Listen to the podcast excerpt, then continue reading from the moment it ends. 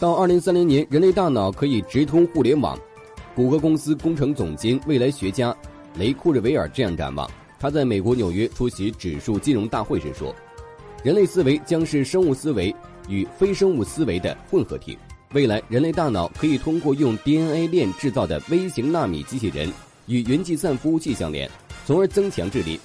超越极限是人类天性，那么我们将能够超越我们的极限，在云中思考。我们将在大脑中开启通往云的大门。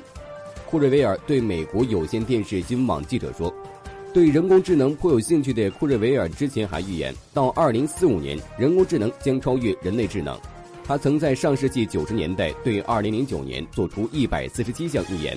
2010年回头看这些预言，发现86%成为现实。”